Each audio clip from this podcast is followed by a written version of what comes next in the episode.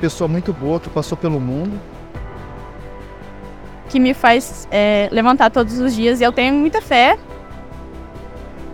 Eu vejo Jesus como meu irmão. Ele foi, de você, uma pessoa muito forte. Aquele que fez o que ninguém fez. Morreu por mim e por você.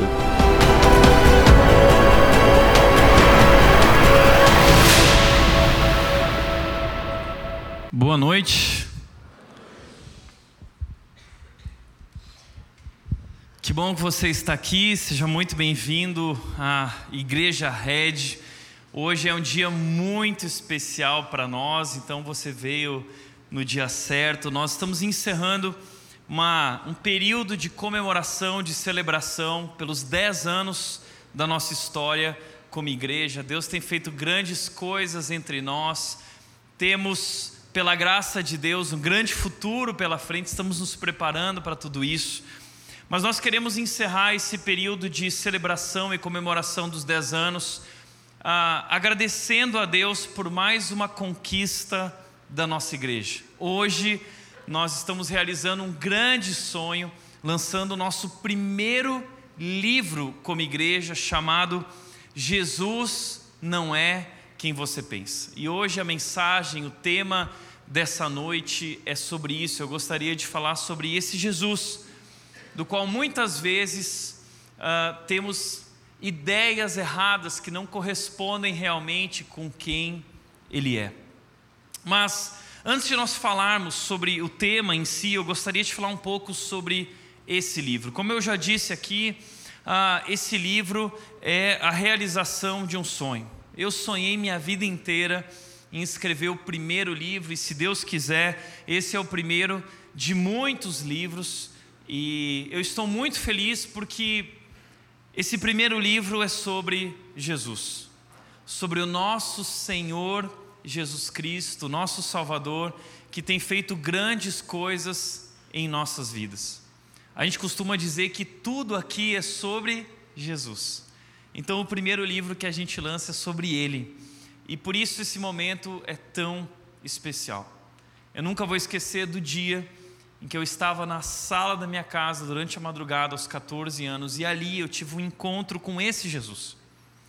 E ali minha vida mudou da noite para o dia. E essa se tornou minha missão de vida. Compartilhar sobre esse Jesus. Então, hoje, poder compartilhar através de um livro que pode alcançar pessoas ao redor de todo o Brasil e ao redor de todo o mundo é um momento muito especial para mim e para nós como igreja.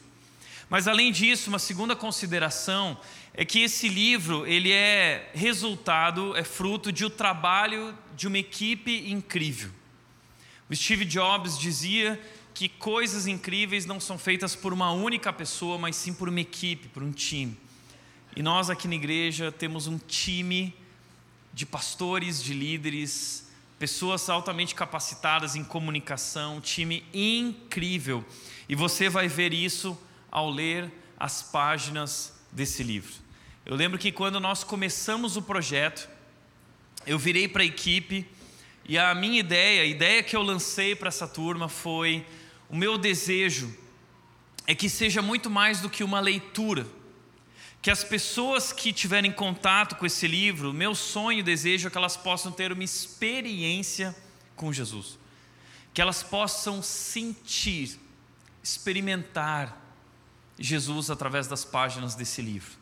Então, nossa equipe trabalhou muito para tornar uh, isso possível. É claro que nós dependemos completamente do Espírito Santo, mas cremos de todo o coração que o Espírito Santo nos ajudou a produzir esse livro com essa mensagem tão especial a respeito de Jesus. Uma outra consideração importante é que todo o valor da venda desse livro é da igreja Red. Todo o valor de venda é da Red. Infelizmente, eu não vou ganhar nada com esse livro. Eu doei a minha porcentagem como autor do livro para abençoar a missão do livro, que é levar o nome de Jesus. Então, todo o lucro da venda do livro vai se voltar para a rede, construir um novo espaço para que a gente possa continuar pregando e proclamando o nome de Jesus à nossa cidade, ao nosso país e ao mundo inteiro. Além disso, a, o livro é uma oportunidade incrível para nós compartilharmos a nossa fé. Eu não sei você, mas desde que eu recebi meu chamado aos 14 anos e tive meu encontro com Jesus, Jesus incendiou meu coração para compartilhar a verdade a respeito de quem Ele é para os meus amigos. E na época eu não sabia exatamente como fazer isso. Se tornou um grande desafio para mim. Essa igreja é uma resposta a esse desafio, uma igreja pensada, planejada para os meus amigos que não eram cristãos e um livro pensado e planejado para eles. Como eu gostaria de poder entregar hoje esse livro para os meus amigos e compartilhar minha fé com eles. Nós, como cristãos, somos chamados a compartilhar a nossa fé, a razão da nossa esperança. Devemos fazer isso com nossa vida, com nossas palavras, e agora temos mais um instrumento que pode nos ajudar a ter conversas legais. Quem sabe um pequeno grupo na sua casa, quem sabe um café com um amigo, vocês podem conversar sobre isso. Então aproveite a oportunidade para o seu crescimento espiritual, mas também para presentear alguém que você gostaria de compartilhar a maior verdade, a verdade mais importante do mundo sobre Jesus Cristo. Teve um empresário da nossa igreja que sexta-feira ele comprou 100 exemplares do livro, 100. 50 ele vai dar aos seus funcionários e familiares e os outros 50 ele decidiu deixar na rede para abençoar pessoas que não têm condições de comprar o livro. Então, se você é uma dessas pessoas que não tem condição nenhuma de investir nesse livro, você pode adquirir o livro. É muito importante que você cresça e, e tenha contato com esse material especial da nossa igreja. Então, nós também queremos te abençoar através da vida desse empresário. Você vai ser abençoado. Mas eu quero te desafiar, se você é um empresário, se você tem recursos, a investir nisso e abençoar pessoas ao teu redor, familiares, amigos, colegas, colaboradores da sua empresa com essa mensagem tão especial. Essa é uma grande ferramenta, uma grande oportunidade. Por último, o livro nasceu. Esse livro nasceu como resposta a um incômodo. Como assim um incômodo? Um incômodo no meu coração por viver no meio de tantas pessoas que dizem acreditar em Jesus, pessoas que dizem crer que Ele é o Filho de Deus até, mas pessoas que ainda não entenderam de fato quem Ele realmente é e nunca tiveram um encontro verdadeiro com Jesus.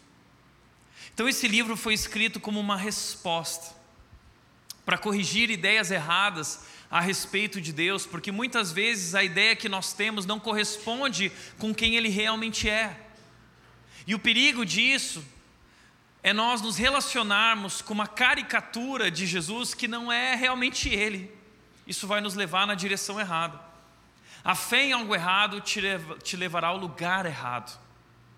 A fé em algo errado vai te levar à frustração, à decepção com Deus sobre isso que a gente fala nesse livro, sobre como corrigir e como conhecer de fato a Jesus Cristo em nossas vidas. E a pergunta que move esse livro é a pergunta: quem é Jesus?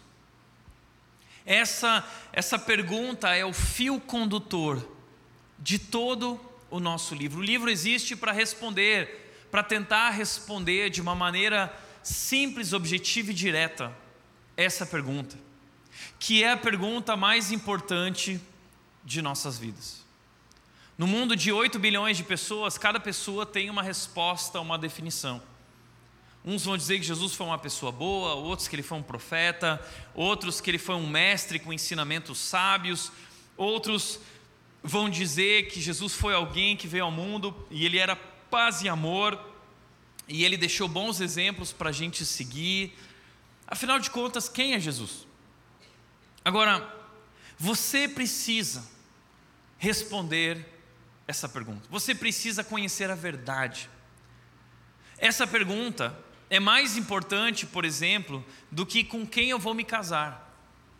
Essa pergunta é mais importante do que qual a carreira que eu vou seguir. Essa pergunta é mais importante do, de qual curso de faculdade eu vou cursar. Essa é a pergunta mais importante de nossas vidas. Sabe por quê? Porque as nossas vidas dependem da compreensão da resposta dessa pergunta. O seu futuro, a sua eternidade, a sua vida além, após aqui, depende da compreensão da resposta, da compreensão correta da resposta dessa pergunta. Quem é Jesus? O problema é que nós vivemos no meio de um mundo com tantas definições que não correspondem de fato a Jesus. Por exemplo, Fábio Porchat, quando foi questionado sobre Jesus, respondeu que Jesus é um baita cara legal. Talvez essa seja a principal uh, definição que o mundo dá para Jesus. Jesus é um baita cara legal. Agora, essa definição passa longe de quem é Jesus. Sabe por quê? Como disse Tim Keller, Jesus não foi apenas um cara legal que fez o bem no mundo. Você não crucifica caras legais, você crucifica ameaças. Se Jesus era um baita cara legal, por que ele foi crucificado? Porque ele foi rejeitado. João capítulo 1 diz isso. Ele veio ao mundo, mas o mundo não o reconheceu, porque tinha uma ideia errada a respeito dele. Ele veio ao seu próprio povo e o seu povo o rejeitou. Por que eles o rejeitaram se ele era um baita cara legal? Porque na verdade, Jesus era uma ameaça. E Jesus é até hoje uma ameaça para muitos de nós. E se você não entendeu que ameaça é essa, por que Jesus é uma ameaça? Se você ainda não entendeu isso, você ainda não entendeu quem é Jesus. Você ainda não está pronto para responder essa pergunta: quem é Jesus? E nesse livro nós tentamos explicar isso. Por que Jesus era uma ameaça? O que estava acontecendo? Nós encontramos a resposta a essa pergunta, por que ele era uma ameaça, ou quem é Jesus, nos evangelhos. Os evangelhos foram escritos por homens que viveram com Jesus, Mateus, Marcos, Lucas e João. São homens que viram, João, por exemplo, diz: aquele que vimos, aquele que ouvimos, aquele que nós tocamos, esse é o qual nós anunciamos. Aqueles que estiveram com Ele, aqueles que viveram com Ele através dos evangelhos, compartilham conosco quem é Jesus de fato. E eles nos ajudam a corrigir as nossas ideias. O problema é que muitas vezes nós não nos dedicamos a estudar. Nós acumulamos dúvidas e não buscamos responder a essas dúvidas, questões e perguntas no nosso coração e na nossa mente. E por isso nós temos uma definição superficial. Por isso nós temos respostas insuficientes por isso nós seguimos um Jesus que não corresponde ao verdadeiro Jesus, porque não mergulhamos nos evangelhos para conhecê-lo. O que eu acho legal é que existe uma série que foi lançada algum tempo atrás, e muitos de vocês devem estar assistindo essa série The Chosen. E eu achei a série The Chosen muito legal por dois motivos. Primeiro motivo é porque a série vai mostrar um Jesus, o lado humano de Jesus. Jesus é 100% Deus e 100% homem.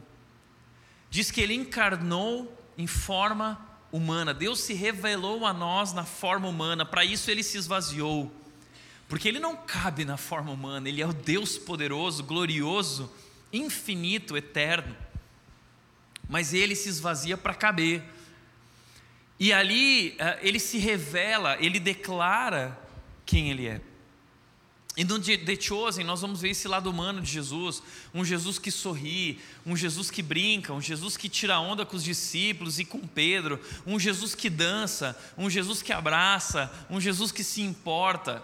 É muito legal assistir The Chosen, a gente se encanta com esse Jesus.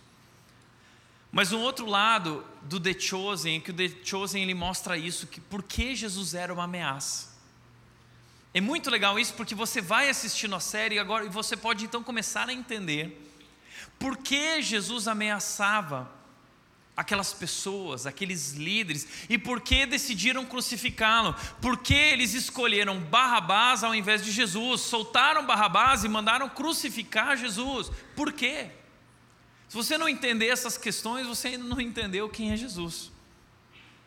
Mas ao assistir The Chosen, toma cuidado, porque The Chosen é baseado na Bíblia, mas é uma ficção, um romance desenvolvido, tentando contar as entrelinhas, tentando contar as histórias mais completas dos personagens, como Pedro, João, Mateus e os discípulos. Existe muita coisa ali que é criada, mas é criada em cima de algum embasamento, então é criado de uma maneira bacana. Dá para a gente imaginar como poderia ter sido. Mas a gente tem que ter cuidado porque não é exatamente muitas vezes o que a Bíblia conta porque eles vão além. É como a minha mãe, que um dia virou para mim, ela falou assim: Tiago, sabe aquele momento em que o rei Davi, uma, a mulher fez aquilo com o rei Davi? Eu disse, mãe, eu não lembro desse momento aí, puxa. E eu fiquei assim, eu preciso descobrir. Eu fui para a Bíblia, eu comecei a estudar a Bíblia, eu não encontrei, não encontrei, até que eu descobri que não foi na Bíblia, foi na novela da Record. Então deixa eu te falar uma coisa. Não confia na novela da Record. Mas algo muito interessante da série The Chosen é o primeiro capítulo. Meu preferido da série The Chosen é o primeiro capítulo. E muita gente vai, que assistiu a série vai falar assim: o primeiro? Que eu ouço todo mundo falando assim: não, o primeiro é insuportável, o primeiro é difícil, que você não entende nada, só no final você vai entender. Mas eu me encantei com o primeiro episódio, porque o primeiro episódio é sobre uma mulher. E uma mulher muito importante, que desempenhou um papel muito importante na vida e no ministério de Jesus. O primeiro episódio é sobre Maria Madalena. E infelizmente, muitas, se não a maioria das pessoas ainda não entendeu a importância dessa mulher na história e no ministério de Jesus e nos evangelhos. Para você entender a importância dela, ela é a única mulher que é citada nos quatro evangelhos. Ou seja, muitas mulheres são citadas nos evangelhos, mas ela é a única que é citada nos quatro. E em todas as listas de nomes de mulheres que ela aparece, o nome de Maria Madalena é sempre o primeiro nome. Não é porque ela tinha uma relação, uma paixão por Jesus, como disse o Dan Brown naquele livro O Código da Vinci, esquece isso, isso é um absurdo. Mas é porque essa mulher, de fato, desempenhou um papel importante e se tornou um instrumento na história da redenção. Agostinho de Hipona, um dos pais da igreja, disse o seguinte: que Maria Madalena é apóstola dos apóstolos. Por que ele disse isso? Porque Maria Madalena foi escolhida por Jesus para ser a primeira pessoa quem ele ia aparecer após a sua ressurreição. Não foi nenhum outro discípulo. Não foi João, o discípulo a quem Jesus amava, como ele mesmo se autodefine. Não foi Pedro. Jesus escolheu aparecer a Maria Madalena. E não foi por acaso. Eu creio que é proposital. Jesus nasce, o Salvador do mundo, o Filho de Deus, nasce de uma mulher. E o Filho de Deus, o Salvador do mundo, vai ser proclamado primeiro ao mundo por meio de uma mulher. Deus está fazendo algo novo. Deus está convidando as mulheres de novo a fazerem parte, assumirem o seu lugar no palco da redenção na história da redenção, Deus está querendo ressaltar, Deus está querendo enfatizar o valor e o papel que as mulheres têm. Por isso, Maria Madalena está ali e ela é uma personagem tão importante. O Tim Keller, inclusive, vai dizer que ela é a primeira cristã da história porque ela foi a primeira a ver o Cristo ressurreto, a primeira a crer no Cristo ressurreto. E cristão é alguém que crê na morte e ressurreição de Jesus. E hoje eu quero olhar para a vida dessa mulher. E olhando para a vida dessa mulher, eu quero te convidar a entender o que significa ser cristão e qual é a nossa jornada com Jesus. Quais são os estágios da nossa jornada e como nós podemos conhecer de fato o verdadeiro Jesus como ela conheceu. Para isso, eu quero te mostrar o primeiro o final do primeiro episódio da série The Chosen, o encontro de Jesus com Maria Madalena. Presta atenção. Eu já disse para me deixar.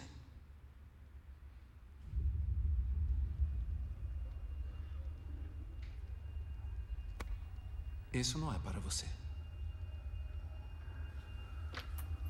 Não me toque. Lily? Lily? Lily, você está bem? Eu. Eu preciso ir. Me deixe em paz.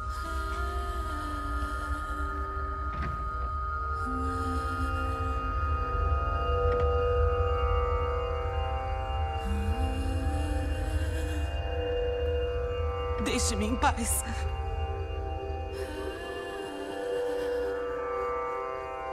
Maria!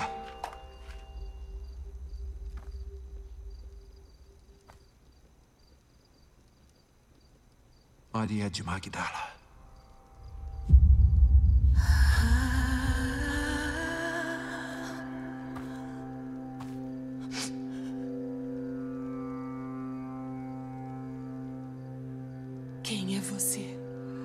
Sabe o meu nome? Assim diz o Senhor, aquele que a criou.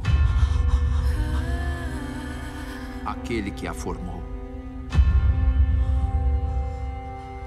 Não tema.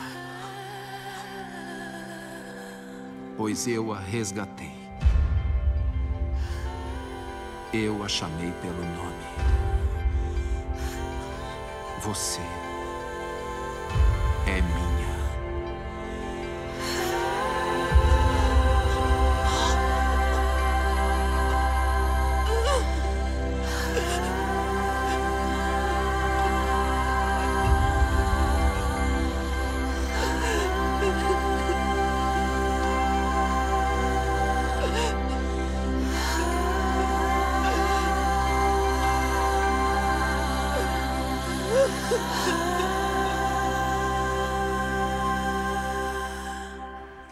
Uau! Maria Madalena, não por acaso, está presente nos evangelhos de maneira tão in- intensa, mas ela está ali para porque ela serve como uma referência para todos nós. E eu achei muito legal que o The Chosen conseguiu perceber isso nos evangelhos, o valor e a importância dessa mulher. E olhando para ela como nossa referência, como alguém que teve um encontro com Jesus, como alguém que conheceu o verdadeiro Jesus, que eu quero falar sobre os quatro estágios da nossa fé, da nossa jornada com Jesus para conhecê-lo. O primeiro estágio da nossa jornada é transformação. Lucas capítulo 8, versículo 1 diz o seguinte: Pouco tempo depois, Jesus começou a percorrer as cidades e os povoados vizinhos, anunciando as boas novas a respeito do reino de Deus. Jesus, no seu ministério, começou a percorrer as cidades e ele proclamava a boa notícia de que um novo tempo estava chegando, o reino de Deus, e esse reino era possível por meio daquele que é o Cordeiro de Deus, o Cristo que veio dar a vida por nós naquela cruz. E então Jesus está anunciando o seu reino, esse novo tempo, convidando pessoas a segui-lo e conhecê-lo.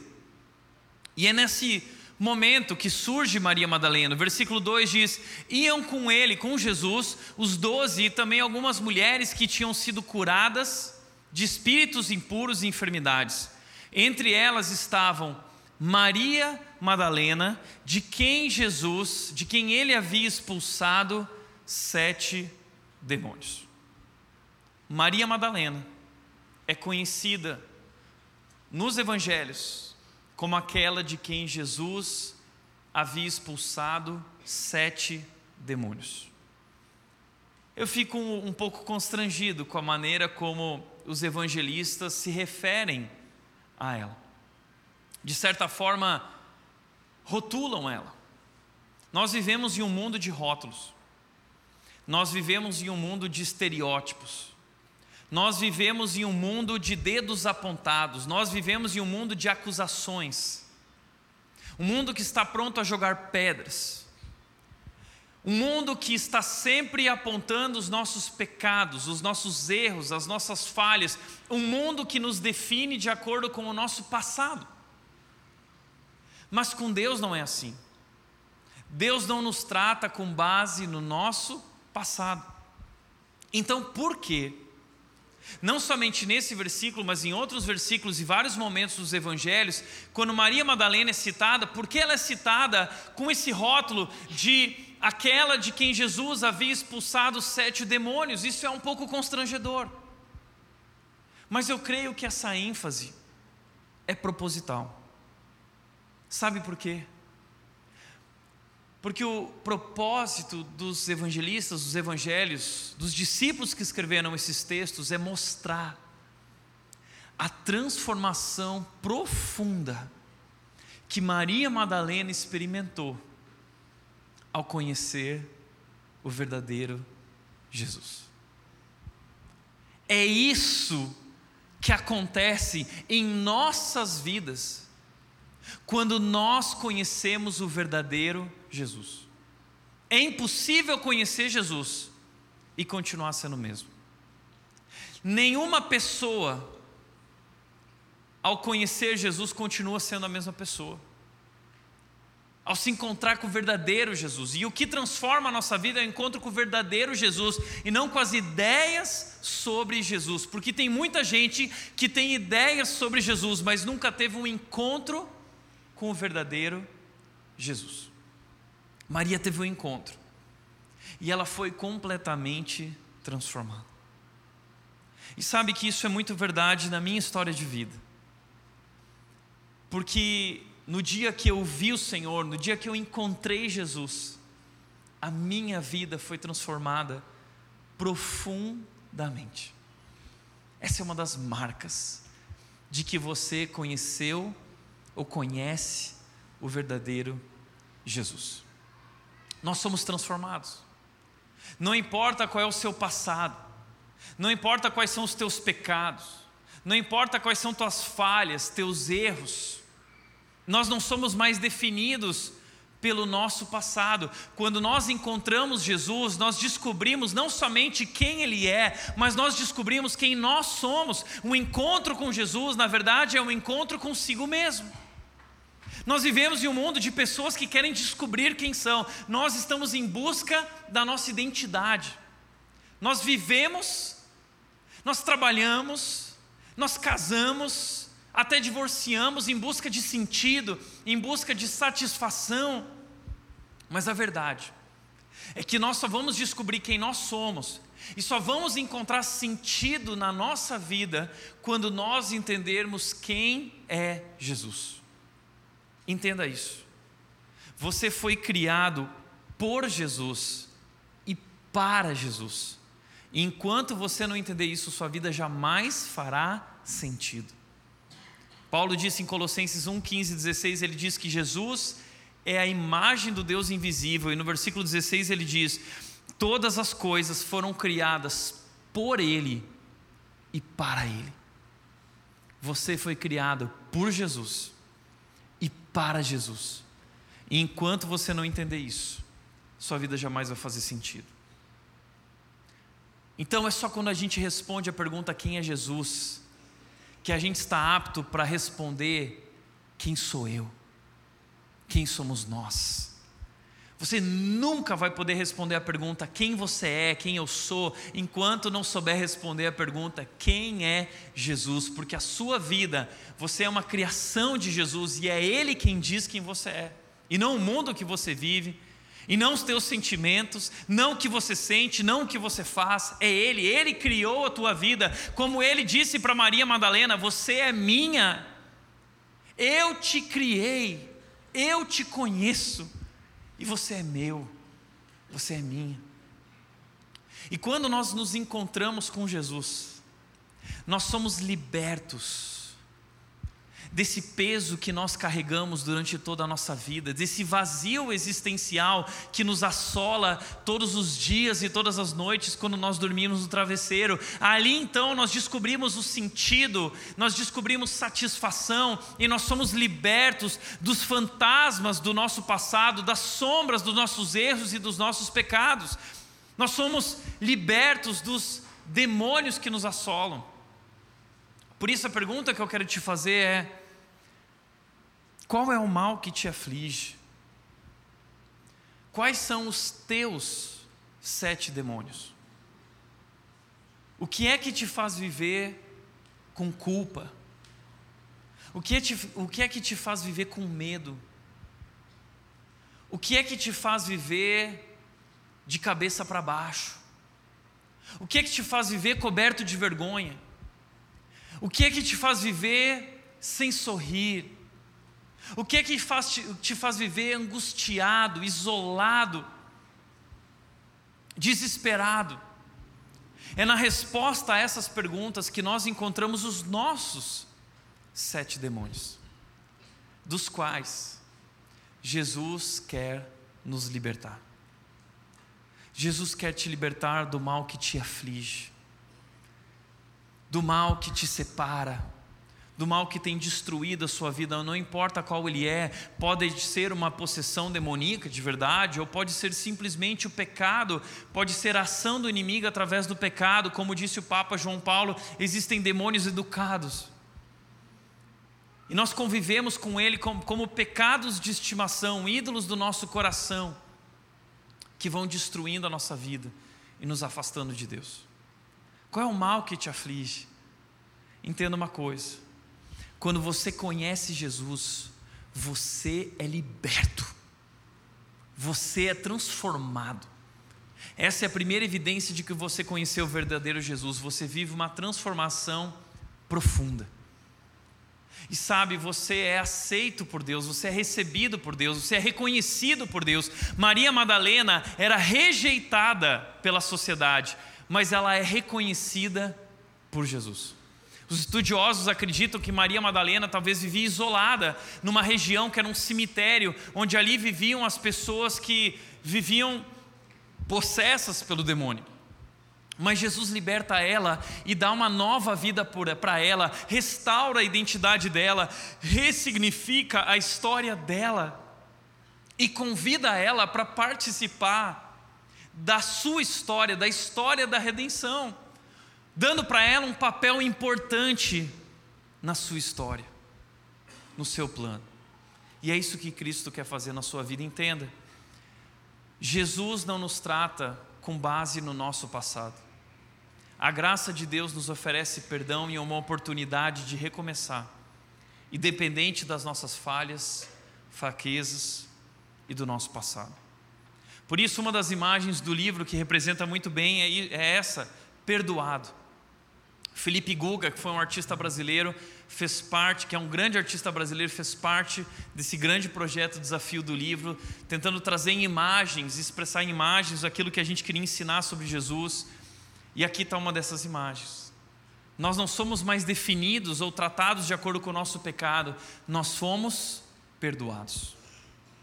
Como disse Ricardo Gondim, o perdão de Deus é muito mais vasto do que podemos imaginar. Mesmo tendo um passado tenebroso e feio, podemos ser apenas filhos amados e queridos de Deus. O passado não nos acusa mais. Somos verdadeiramente livres em Deus para um futuro lindo em Cristo, o nosso passado não define mais a nossa vida e o nosso futuro. Nós podemos viver uma nova história. A Bíblia diz em 2 Coríntios 5,17: se alguém está em Cristo, é uma nova pessoa. As coisas velhas ficaram para trás e tudo se fez novo. O que significa se alguém está em Cristo?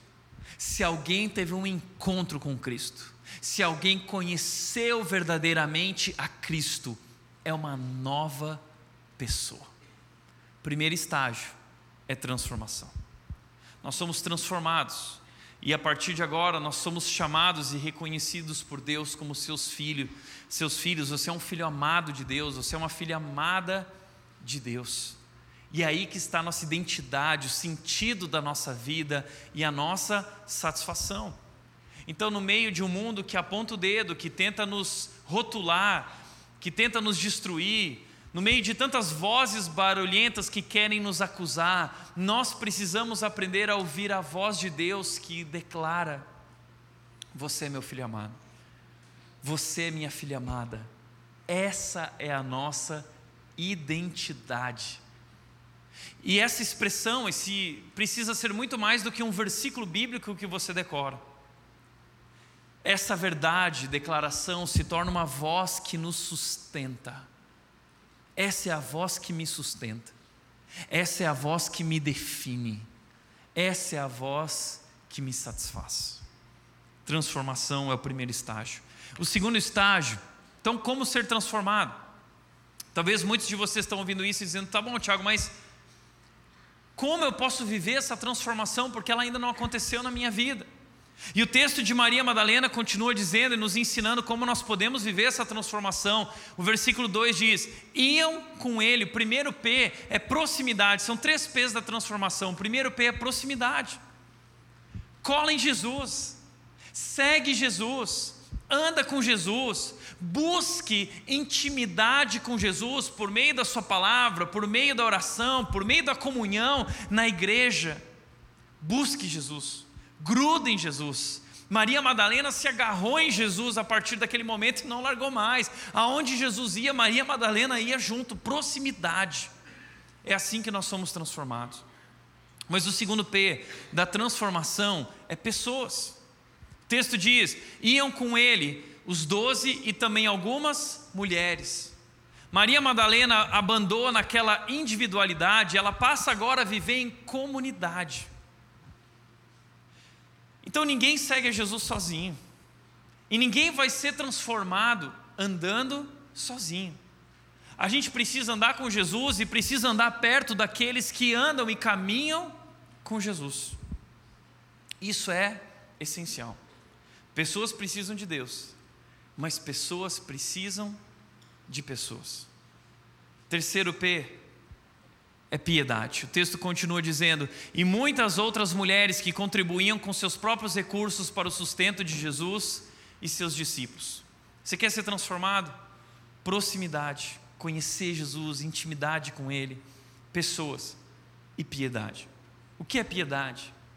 Piedade é devoção, piedade é consagração, piedade é rendição, é render tudo que eu sou diante de Deus.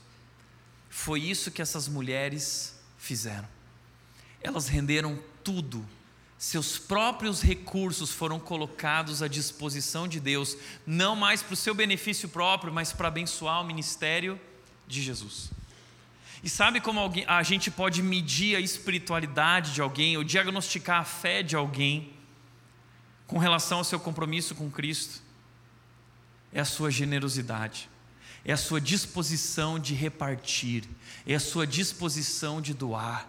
É aqui que a gente vê quem realmente ama Jesus. Porque onde estiver o nosso tesouro, é aí que estará o nosso coração. Essas mulheres renderam seus tesouros a Cristo, elas renderam seus corações a Cristo. Enquanto você não render teu coração, tua vida em consagração a Cristo, você não vai ser transformado. Proximidade pessoas e piedade. Maria Madalena nos ensina esse caminho de transformação. Segundo lugar, crucificação. O segundo estágio na nossa jornada com Jesus e para conhecer Jesus é a crucificação. O texto de João 19, 25 diz: Perto da cruz estavam a mãe de Jesus, a irmã dela, Maria, e a esposa de Clopas, e Maria Madalena.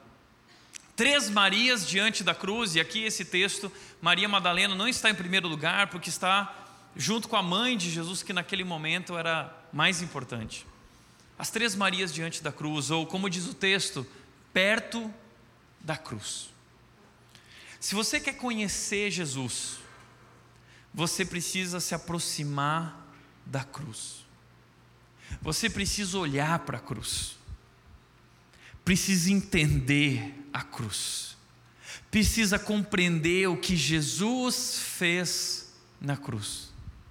Enquanto você não entender por que Jesus Cristo tinha que morrer, você não entendeu quem é Jesus.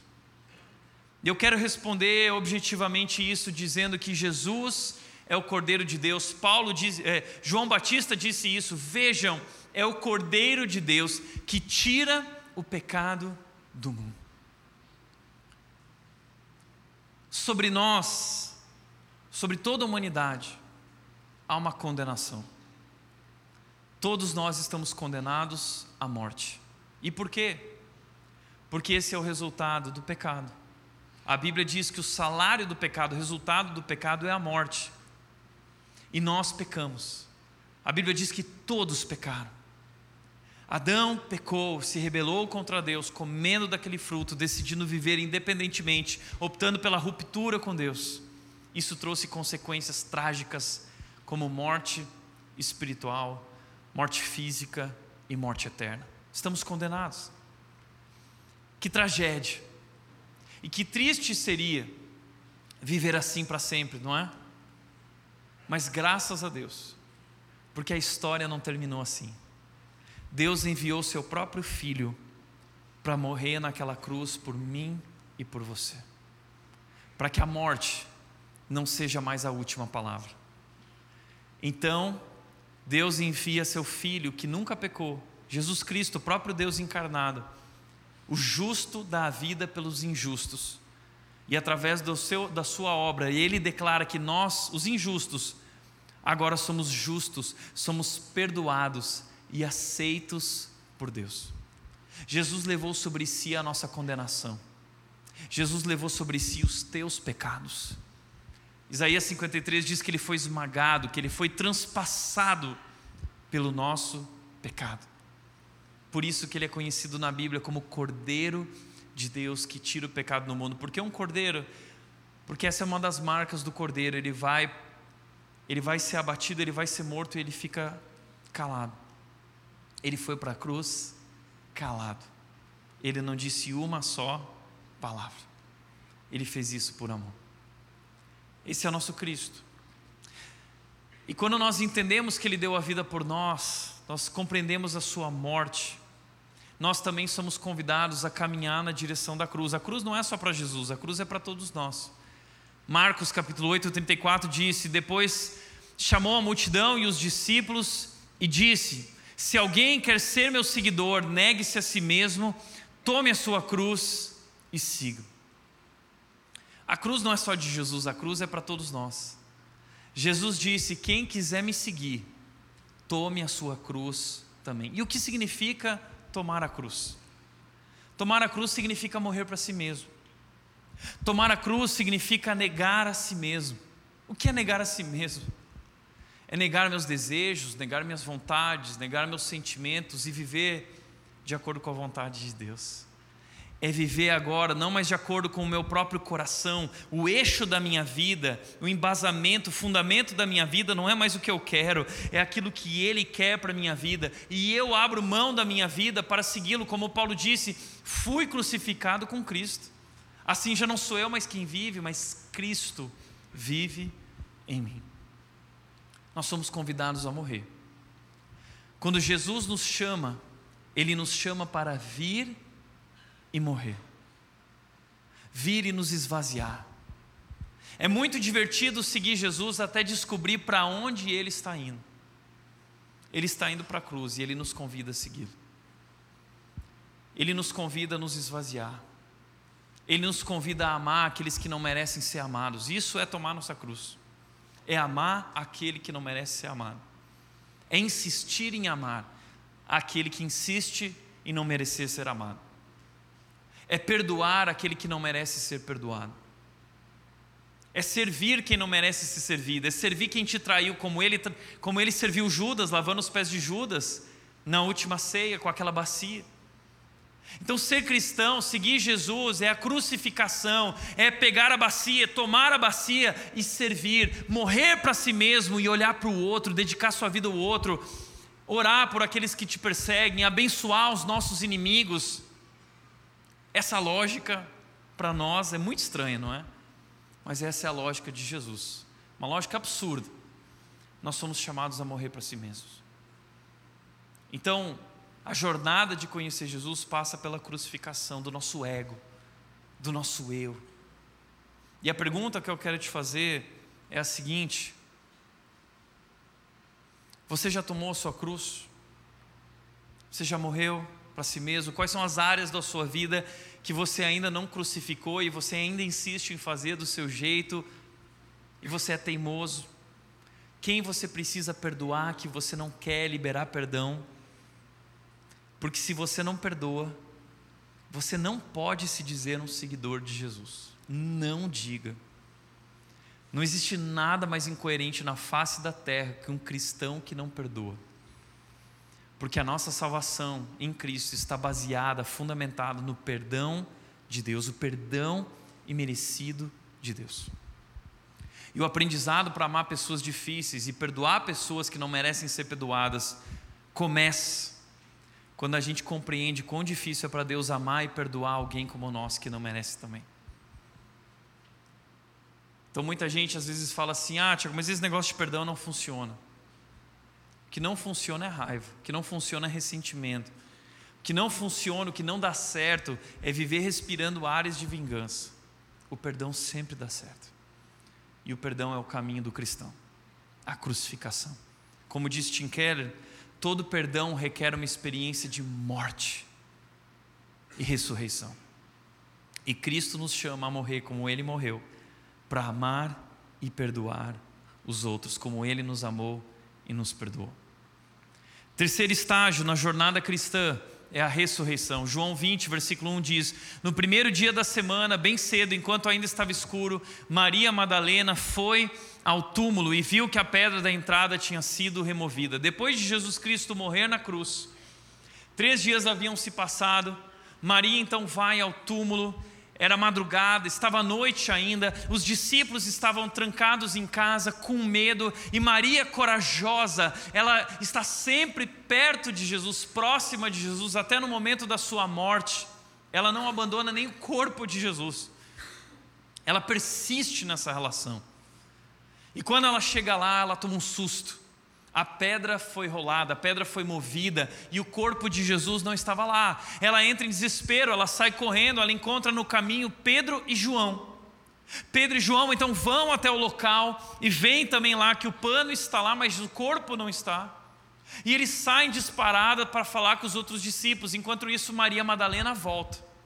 E quando Maria Madalena volta, então acontece o seguinte: versículo 13: os anjos lhe perguntaram, mulher, por que você está chorando? Ela respondeu: Porque levaram o meu senhor e não sei onde o colocaram. Ela persiste, ela chora, ela busca, ela não abandona, ela não desiste. Então os anjos se revelam a ela e perguntam: Maria, por que você, mulher, por que você está chorando? E aí os versículos seguintes dizem, 14 e 15, então, então, ao virar-se para sair, quando ela estava virando para sair, ela viu alguém em pé. Quem era? Era Jesus. Mas ela não o reconheceu. Olha que interessante isso. É sobre isso que nós estamos falando. Sobre não reconhecer Jesus. Por que ela não reconheceu Jesus? Porque ela tinha uma ideia que não correspondia àquele Jesus naquele momento. Era um novo Jesus diante dela, um Jesus muito maior do Jesus que ela havia conhecido. E esse é o nosso problema. Assim como de Maria Madalena, muitas vezes Jesus está do nosso lado, à nossa frente, em pé diante de nós, e nós não somos capazes de reconhecê-lo. Como João capítulo 1 diz: Veio ao mundo que criou, mas o mundo não o reconheceu. É proposital o uso dessa palavra por João. O mundo não reconheceu, Maria Madalena não reconheceu, nós não reconhecemos porque temos ideias erradas, insuficientes, pequenas demais diante da grandeza de quem Ele realmente é. Então, o texto diz que, mulher, por que você está chorando? Perguntou ele, quem você procura? E diz que o texto, pensando que fosse o jardineiro, ela disse: Se o Senhor o levou embora, diga-me onde o colocou e eu irei buscá-lo. Ela pensou que era o jardineiro. Ela olha para Jesus e acha que é o jardineiro. E aqui tem algo interessante. Maria está errada. Porque não é o jardineiro, é Jesus.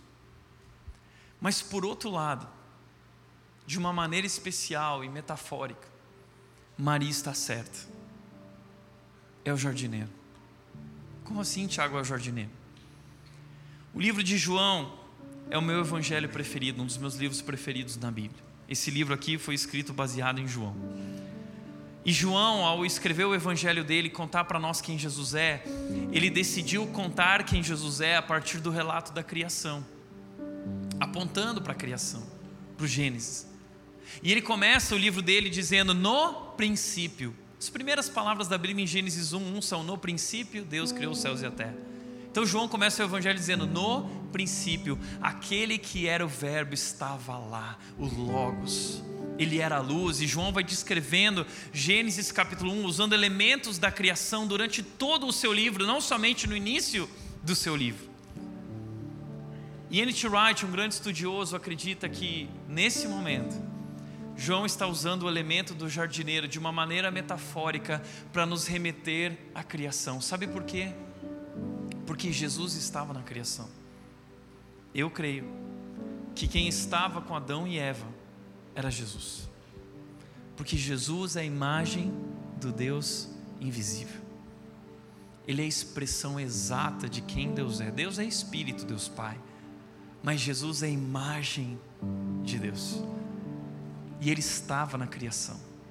E o jardineiro agora está no jardim, através da sua obra ele está restaurando a sua criação. E a Bíblia diz em Efésios 2, 10 que nós somos uma nova criação. Um novo jardim Deus está criando, novas pessoas, um novo mundo, um novo reino.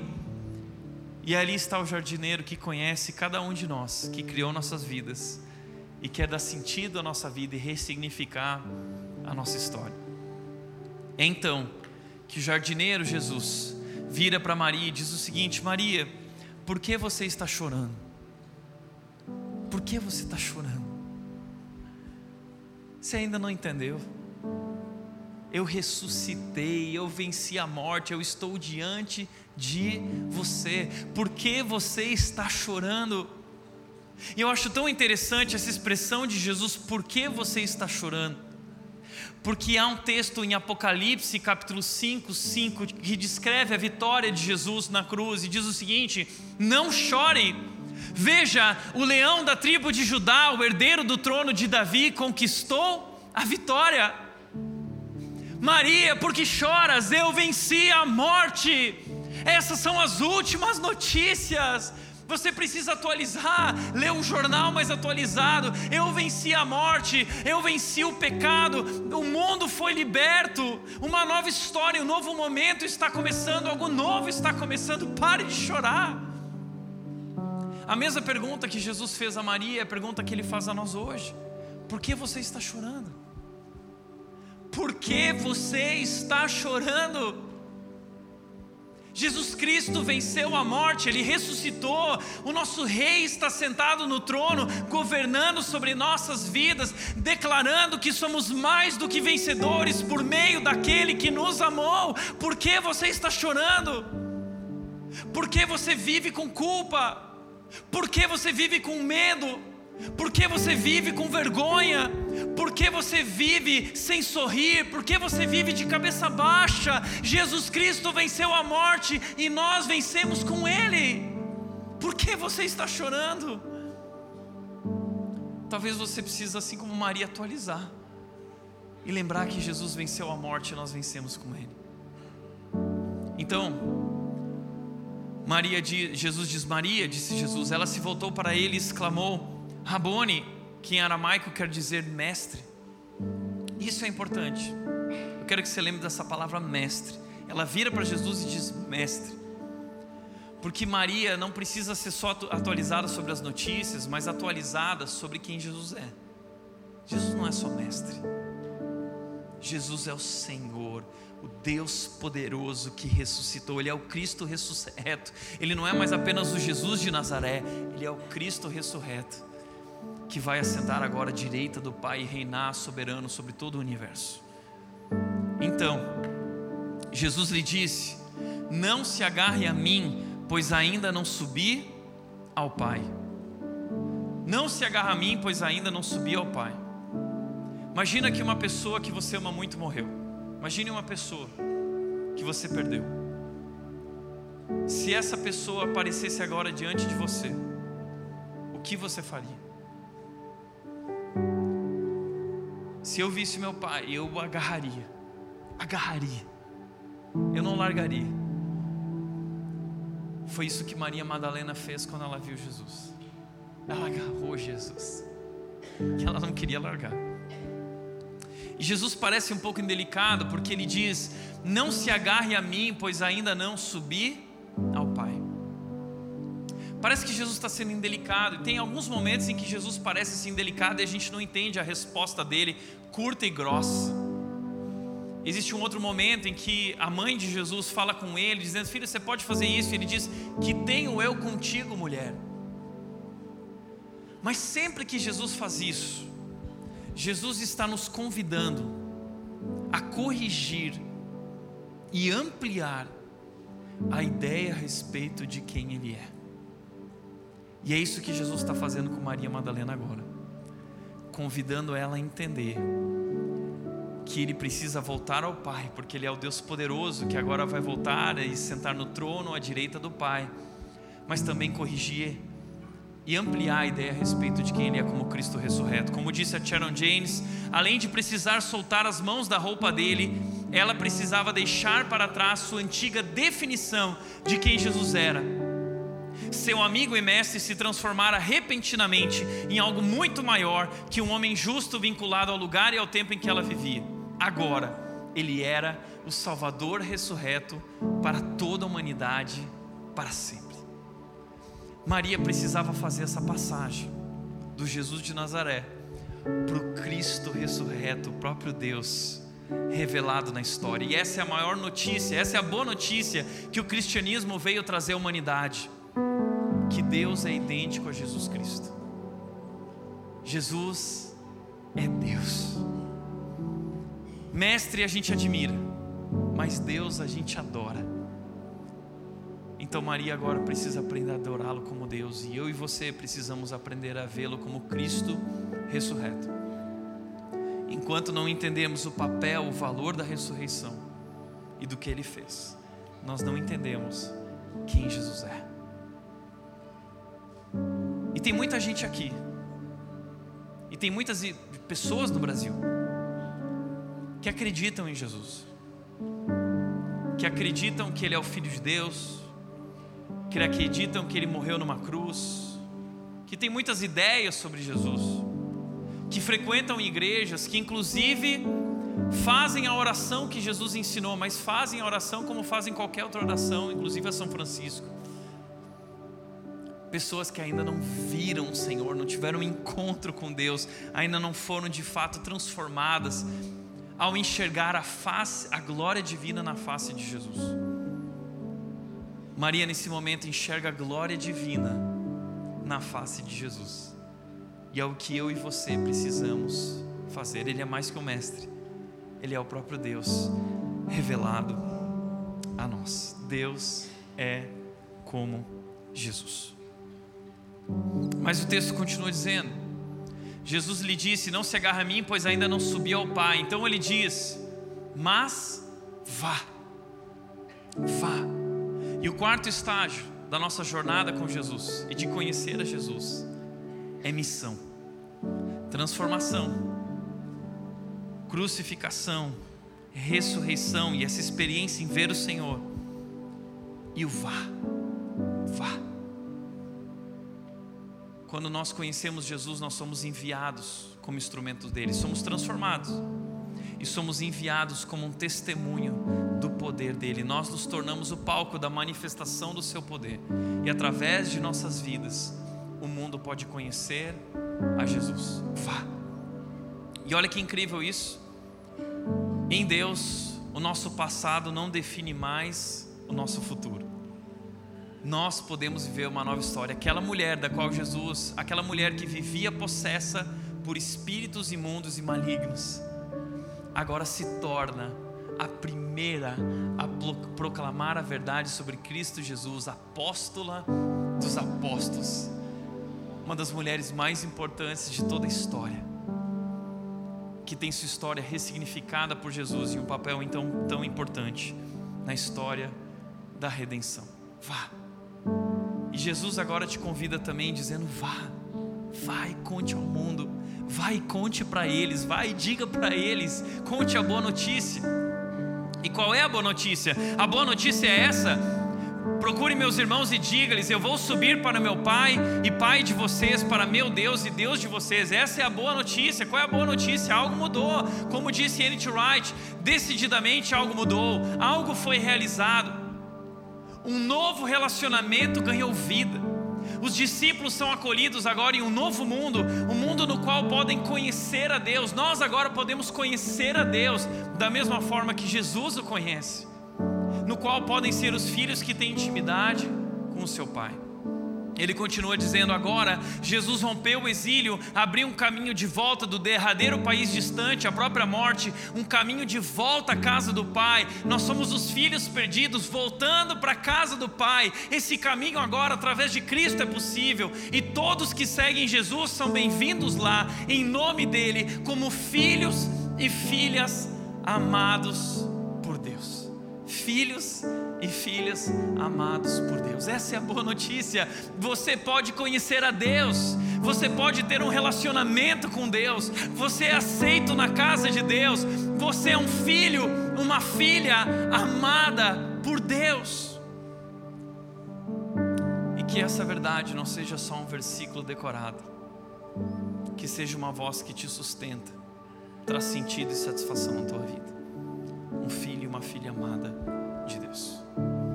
Então, Maria Madalena encontrou os discípulos e disse, proclamou: O que ela diz? Eu vi o Senhor. Não é mais o Mestre. Eu vi o Senhor. Quírios. Eu vi. Ele é Deus. Ele ressuscitou. Ele é quem diz ele que ele é quem ele realmente dizia que era. Essa é a boa notícia. E essa notícia muda tudo. Eu vi o Senhor. E o meu desejo é que através desse livro você possa viver uma experiência com Jesus, como Maria Madalena dizer: Eu vi o Senhor, eu vi. Como Jó viveu essa experiência, ele diz em Jó 42, ele diz: Antes eu só te conhecia de ouvir falar, mas agora os meus olhos te veem. Você já viu o Senhor? Muita gente fala, Tiago, você sempre repete a história dos 14 anos, sabe por quê? Porque foi o dia que eu vi o Senhor. Você já viu o Senhor? Você já viu a glória divina na face de Jesus?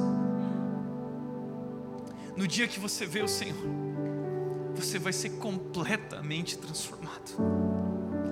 E você não vai conseguir fazer outra coisa senão proclamar o nome dEle se não através da sua vida, apontar para a glória dele, viver para ele, viver com ele e não largar dele. É isso que acontece. Então, Marcos diz que, em outro texto, Marcos diz: Ela foi aos discípulos que lamentavam e choravam e contou o que havia acontecido.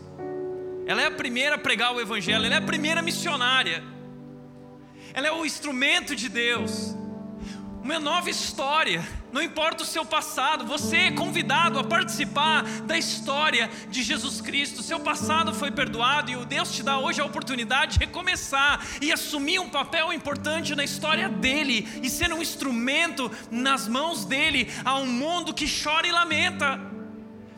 Maria vem com a boa notícia, aqueles que estavam com medo choravam e lamentavam, e agora nós, hoje, na nossa geração, assim como Maria Madalena, somos enviados a compartilhar com o mundo a boa notícia, o mundo está chorando, o mundo está lamentando, o mundo está clamando, o mundo está sedento, o mundo está desesperado e nós somos os portadores da boa notícia. Jesus Cristo diz: agora vá, vá e compartilhe ao mundo, vá e apresente, vá e diga: Eu vi o Senhor, eu vi o Senhor.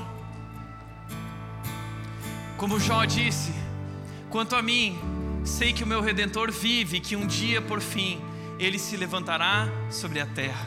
Jó disse isso há 4.500 anos, 5 mil anos atrás, um dos primeiros seres humanos que nós temos relato na história bíblica. Ele diz: Eu sei que o meu redentor vive e que um dia ele se levantará sobre a terra. Ele se levantou sobre a terra. Ele não é mais o cordeiro, ele é o leão. Ele não está mais crucificado, ele está agora glorificado, ele não é mais o servo sofredor, ele é o Rei eterno, ele não está mais na cruz, ele está sentado no trono, ele não está mais morto, ele vive para sempre e nós viveremos com ele. Levanta e canta com a gente essa canção de adoração.